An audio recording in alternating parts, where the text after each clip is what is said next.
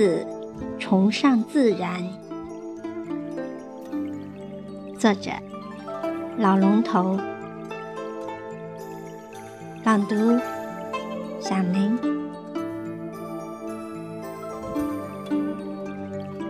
君子之交淡如水，淡而纯，纯乃自然也。自然是生命的起源，是成长的摇篮。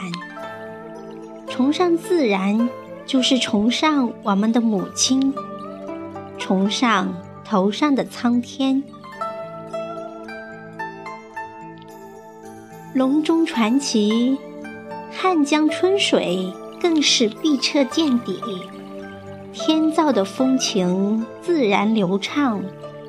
一副楚楚清纯、潺潺可人的俊豪模样。青岛市井乡里，惹醒我的初心，点燃我的痴情。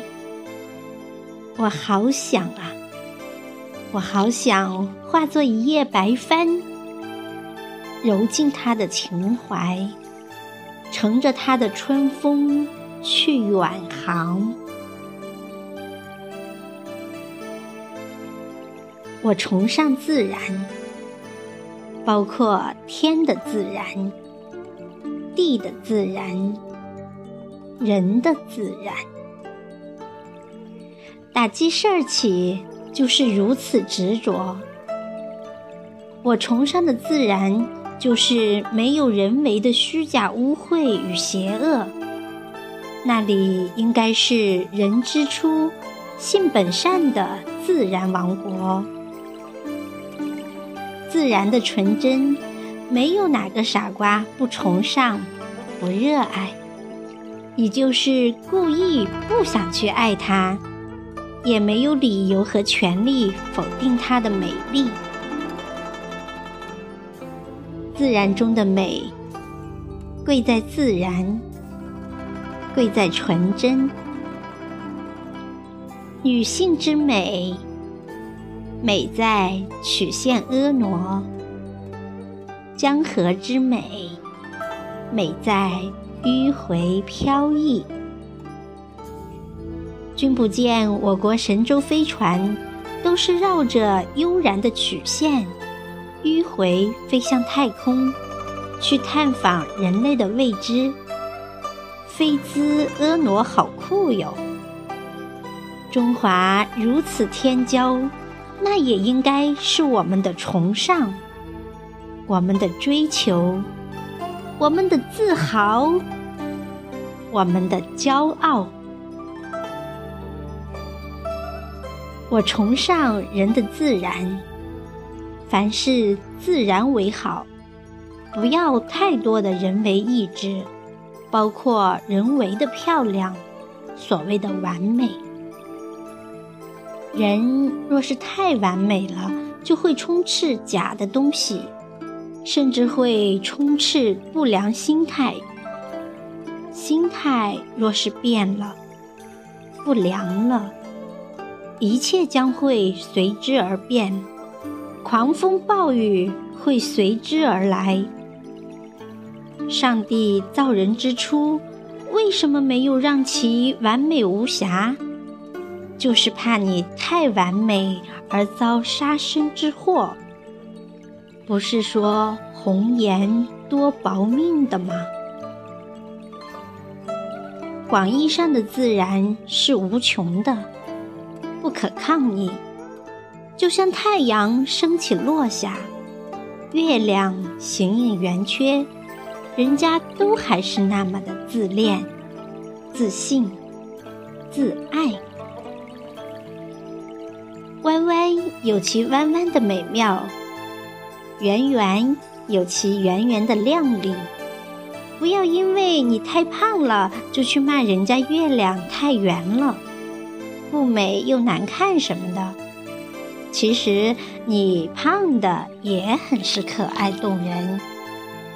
如果生在大唐那个年代，唐太宗身边被宠的就不会是杨贵妃。而是你贵妃了，开个玩笑，天下风云美女们切莫对号入座。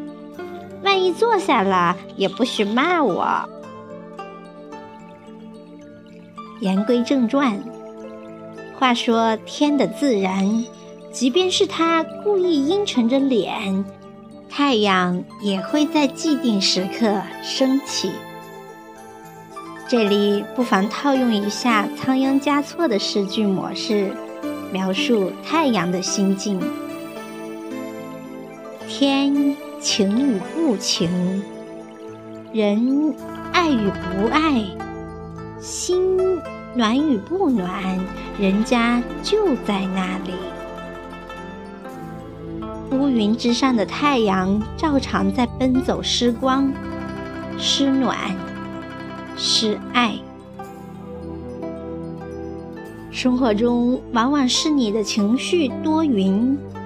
才成全了他人骄傲的晴天。不信，你可以对着镜子看看自己的那副天地，是晴天还是雨天？若你能阳光面世，笑可向天，困难和邪恶是压不垮你的。这是我的心得。崇尚自然吧。凡事都自然一点为好。如果哪一天你不能自主自然了，那你就可能要毁灭重来，包括地球自己。所以啊，凡事自然为上，自然为实，自然为真，自然为善。除了地球。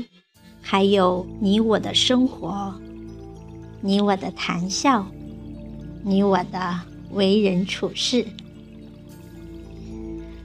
说句题外话，社交生活中，人若是笑得假了，那是心不自然，因为笑是心灵之花。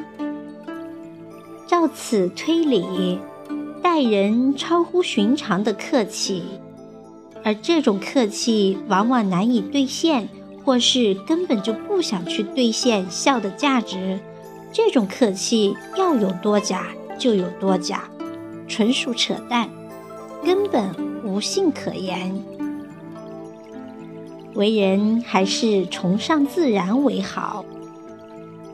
至此，我不禁借问：世界的今天，你知道墙上的那杯咖啡？如今还犹豫没有，在与不在，热与不热，暖与不暖，我好惦记它。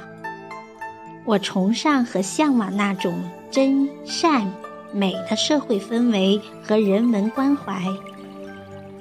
那是一朵开在墙上，近乎自然又超越自然。